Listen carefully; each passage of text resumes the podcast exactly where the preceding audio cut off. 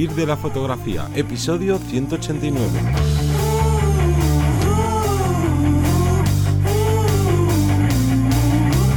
Bienvenido y bienvenida al podcast de Vivir de la Fotografía, donde semana tras semana encontrarás todo lo que necesitas saber sobre el mundo de la fotografía como negocio. La parte de marketing, de posicionamiento online, de clientes, de cuánto cobrar, bueno, un largo etcétera. Yo soy Tesoro Ruiz y conmigo y contigo tenemos a Johnny Gómez. Muy buenas. Y a Luis Vives. Muy buenas. Que nos va a contar hoy, bueno, el tema sobre todo de hoy es el storytelling. Vamos a hablar qué es esa palabra, que, mm, cuánta importancia puede tener para los fotógrafos y fotógrafas que, que, quieren sacarle todo el partido. ¿Qué es eso? Bueno, vamos a dejarlo para un pelín más adelante. Antes vamos a hacer el call to action. Johnny, cuéntanos. Pues nada, ya sabes que este podcast forma parte de la Academia de Vivir de la Fotografía. Es una academia online que funciona como HBO, como Netflix que pagas una mensualidad de 10 euros al mes y tienes acceso a todos los cursos ya publicados, que vamos por unos 36 si la memoria no me falla, y también tienes acceso a todos los cursos que se van publicando mes a mes. Pero hoy quería destacar no un curso, sino las consultorías, y es que claro, en los cursos pues hablamos a norma general, pero cada caso es un mundo, entonces si quieres que te acompañemos en ese proceso, a mejorar ciertas cosas de tu negocio o a empezar a formar ese negocio, pues ya sabes que puedes contactar con nosotros a través de vivirdelafotografía.es barra consultorías. Y ya está, ya vamos a, dejar de hablar nosotros, que tenemos aquí a un invitado muy interesante que tiene muchas cosas que contarnos, así que yo creo que lo primero, para que te conozcan un poco, quién, cuéntanos quién eres, a qué te dedicas y todas estas cosas. Bueno, lo primero, gracias por tenerme aquí. Y segundo, que yo básicamente soy Luis Vives y, me dedico al tema del marketing. Dentro del marketing está lo que se llama el copywriting, que es, escribir para vender. Y luego, una de las cosas que se hace en el copywriting es el tema del storytelling, el tema de contar historias para transmitir tanto los valores de marca, nuestra diferenciación, por qué comprarnos a nosotros. Y, y yo lo que hago sobre todo contenido relacionado con el storytelling para que mm, ya sean autónomos o empresas, pues potencien esta herramienta porque en un mundo tan saturado como el que estamos hoy de competencia, de que todo el mundo, eh, tanto en la fotografía como en otros mercados, cada vez es más fácil acceder, entonces la competencia aumenta y hay que tener formas de, destacar. Claro. Es un poco lo que hace el storytelling. Eso es algo fundamental, el destacar, el diferenciarse y no, y que ya no vale las técnicas que era de, oye, soy fotógrafo, mis precios son tal y estas son mis fotos. Ahora me siento y espero que vengan los clientes. Claro, claro, porque si no, em, al final, objetivamente es muy difícil competir, no podemos competir por precio porque al final siempre habrá alguien más barato, ni por más rápido, porque siempre habrá alguien que sea más rápido en nosotros al entregar las fotografías o, el, servicio que tengamos. y, por ser el mejor, ¿cómo defines quién es el mejor? ¿Cómo defines cuál es, la persona y qué pasa? ¿Que solo puede haber uno que sea el mejor? Es ahí donde yo creo que tenemos la oportunidad, en la época en la que estamos, de, de potenciar las diferencias que nos hacen como fotógrafo o como profesional. Claro, hace poco comentábamos en uno de los episodios más recientes que había un gran error que se cometía dentro de la fotografía, que era el tema de quiero aparentar ser eh, profesional, porque lo soy, pero quiero dar todavía más esa sensación de profesional y al final lo que, lo que estabas haciendo es tirar piedras contra tu tejado porque te terminas convirtiendo en, bueno, no tu personalidad, tu manera de contar las cosas, de cómo te comunicas con tus clientes en redes sociales y demás, pues al final era una una, una acción bastante mala porque te conviertes en un ser más, en una persona que, pues eso, ¿no? Como que no tienes personalidad. Y creo que tanto en el copywriting, pero sobre todo dentro del storytelling, es algo fundamental, ¿no? El, el destacar siendo, ¿no? Con tu personalidad. Claro, y sobre todo en, en otros sectores, porque en el marketing sí que es verdad que como que se sabe ya todo esto, es un, mercado ya más evolucionado en cuanto es marketing, porque es marketing, pues eh, es más complicado destacar. Siempre hay que, que, comerse más la cabeza y todo eso, pero en un mercado como, es la, como el de los fotógrafos, solo que hagas un poco las cosas diferentes, que seas un poquito más tú, que tengas un poquito más de autenticidad, es que inevitablemente la gente va, va a notar la diferencia. Porque lo que tú has dicho, todo el mundo sale lo de soy fotógrafo, tengo este precio y como mucho especialista en bodas, hmm. pero no, no, sale algo un mensaje que digas, no, es que esta persona me transmite algo que yo quiero. Total. Y claro, mucha gente también que quizás está escuchando este podcast dice, wow, pues yo esto me suena un poquito o no tengo ni idea, es algo nuevo que estoy escuchando y voy a prestar atención para ver cómo implementarlo y demás, pero en realidad también hay mucha gente que sin saberlo está haciendo eh, storytelling, otros también porque han investigado, han estudiado cosillas y demás, o han visto, escuchado podcasts, vídeos, y a lo mejor lo están haciendo, pero claro, que lo estés haciendo no quiere decir que lo estés haciendo bien.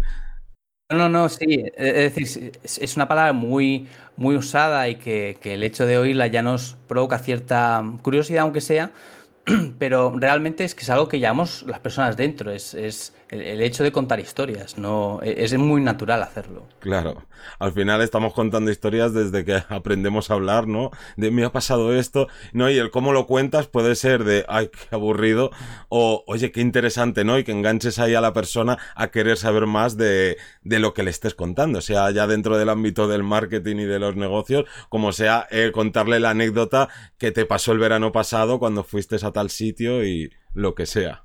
Es que yo creo que es, una evolución natural respecto al mercado, ¿no? Ya nadie, llega y dice, mira, yo te vendo esto, pum, directamente, o yo te...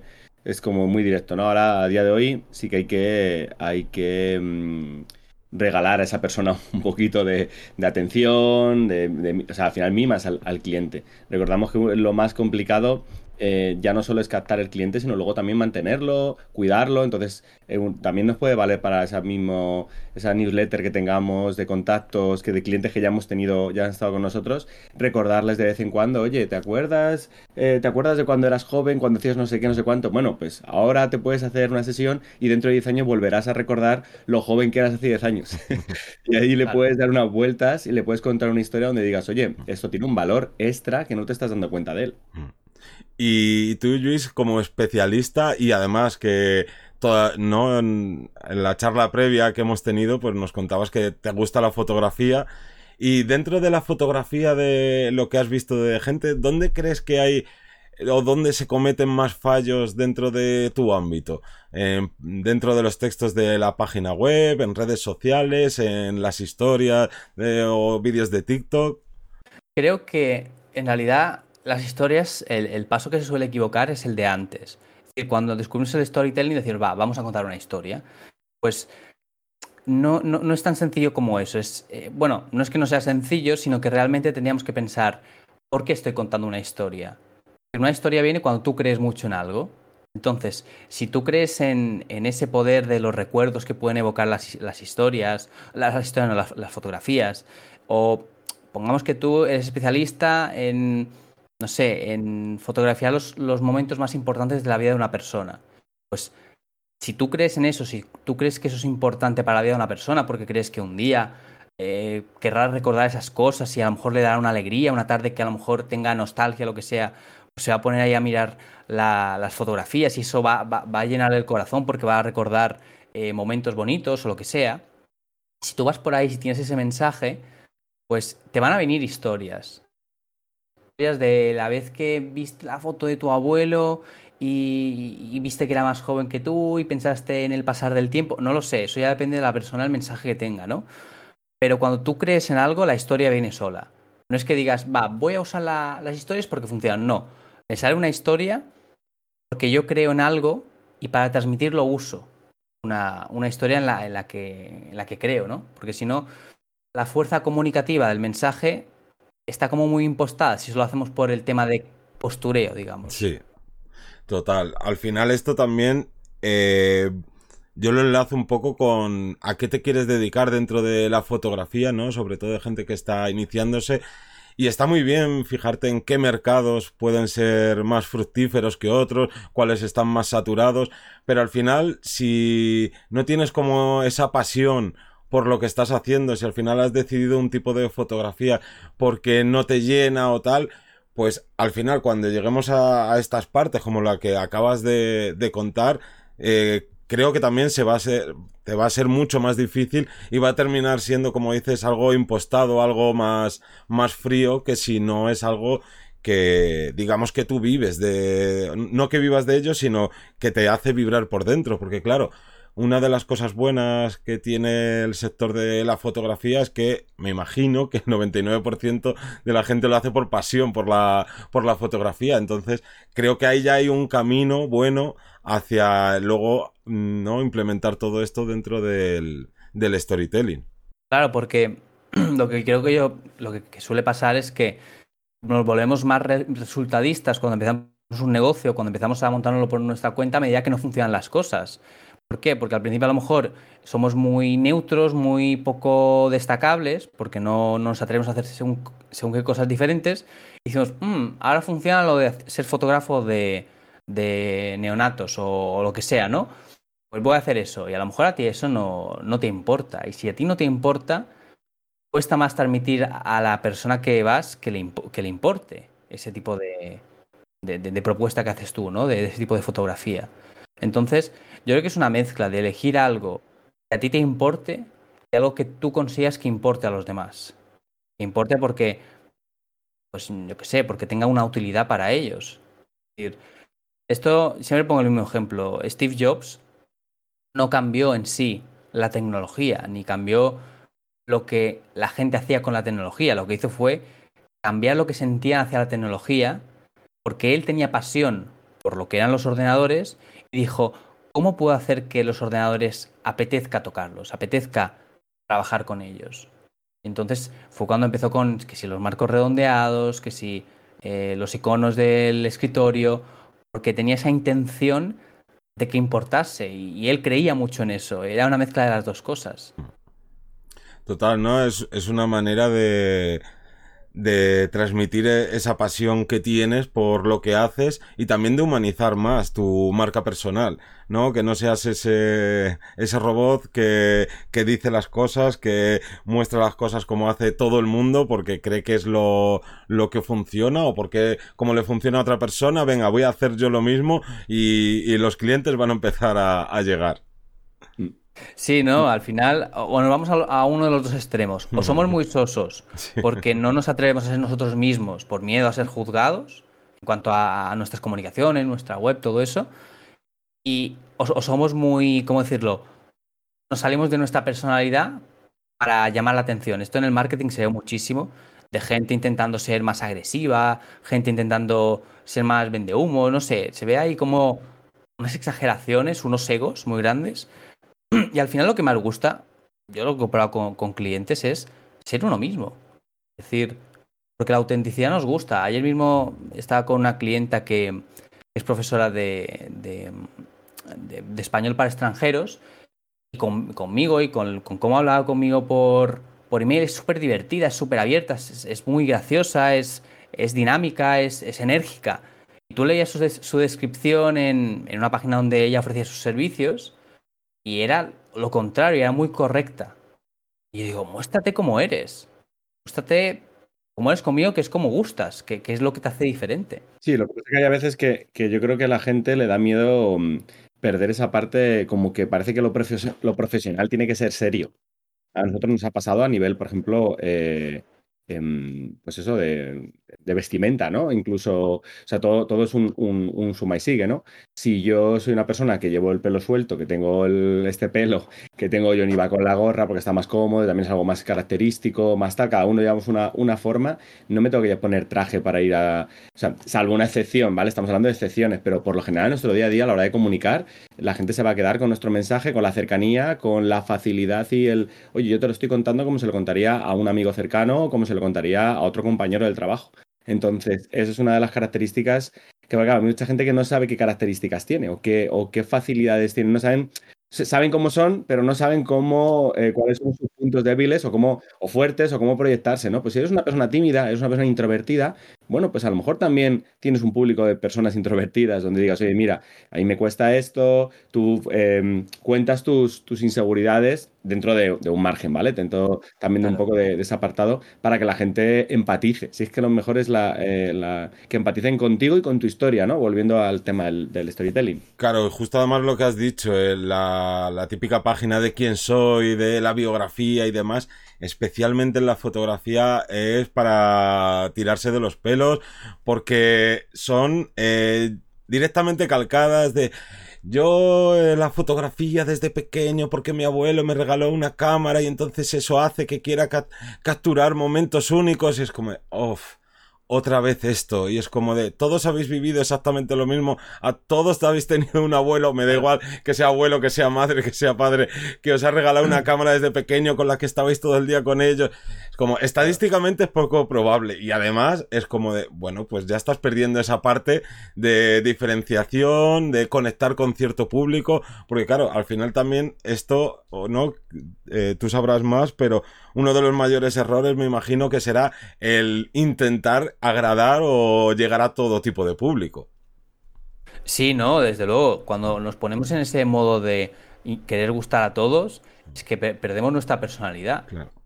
Y eh, ayer se lo decía a esta clienta, le decía, es que si alguien, porque habíamos pensado en hacer un vídeo en su perfil, era como hacer un meme, porque ella tiene una forma de, enseñar diferente, en plan, em, muchos, muchos profesores de español se centran en la teoría, se centran en, en hablar mucho de, gramática y poco en, la conversación del día a día, ¿no?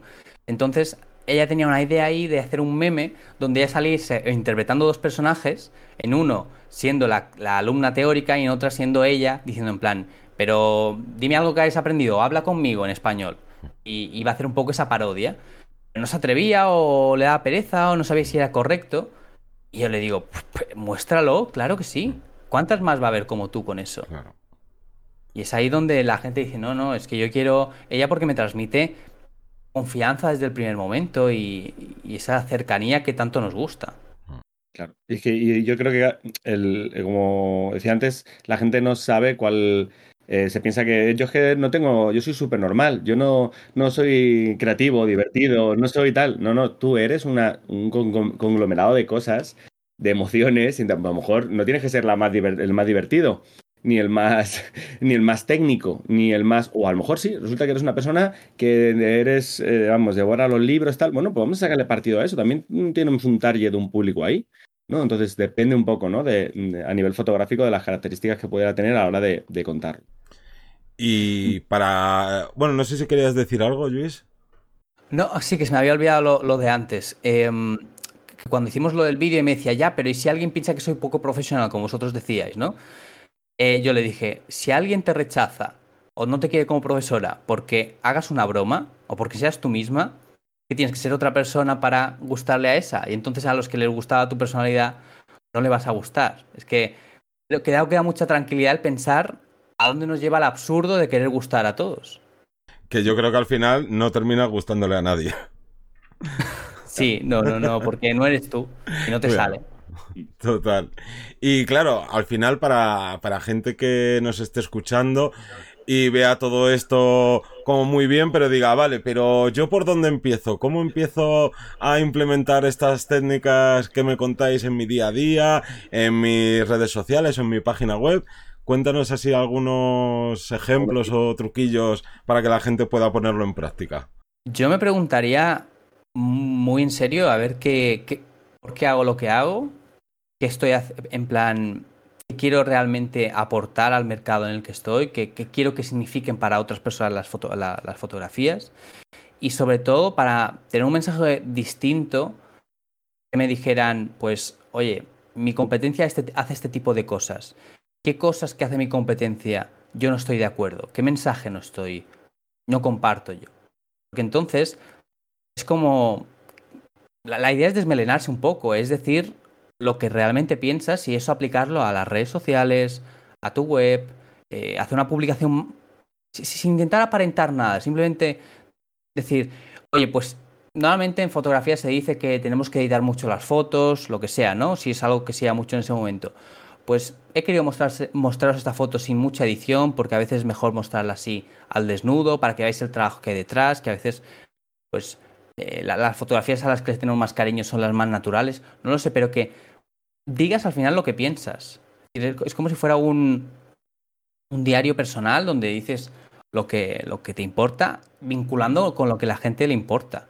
Al final es, pues, ¿qué, quiere la gente de las fotografías? Eso es lo que te tienes que preguntar. ¿Qué, qué ¿Qué, es lo que puedo dar a esas personas que, buscan un fotógrafo? ¿A, quién le quiero importar yo? son una serie de preguntas que, nos ayudarán mucho a, soltarnos y a tener seguridad en, nuestra propia autenticidad. No, además me parece un ejercicio como muy práctico y que ayuda mucho esa, esa clave que has dado de voy a fijarme en los demás, no para copiarlos, sino para ver en qué no estoy de acuerdo y eso yo creo que te puede ayudar mucho a soltarte y empezar a ver pues toda, ¿no? todo esto que, que has enumerado hasta ahora. Por poner un ejemplo, e, en, el mercado del marketing, donde cada vez es más difícil diferenciarse, yo en mi caso lo que, lo que veo es que nos hemos vuelto muy gregarios de gente que mm, dice que, es como muy borde con su, con su público y es como muy en plan malote, que, lo han copiado del gurú de turno. Y, otras que son muy vendehumos, como hay, que, hay muchos extremos, ¿no? Y se habla mucho de persuasión, de manipulación, de, de, de convencer y todo eso, ¿no?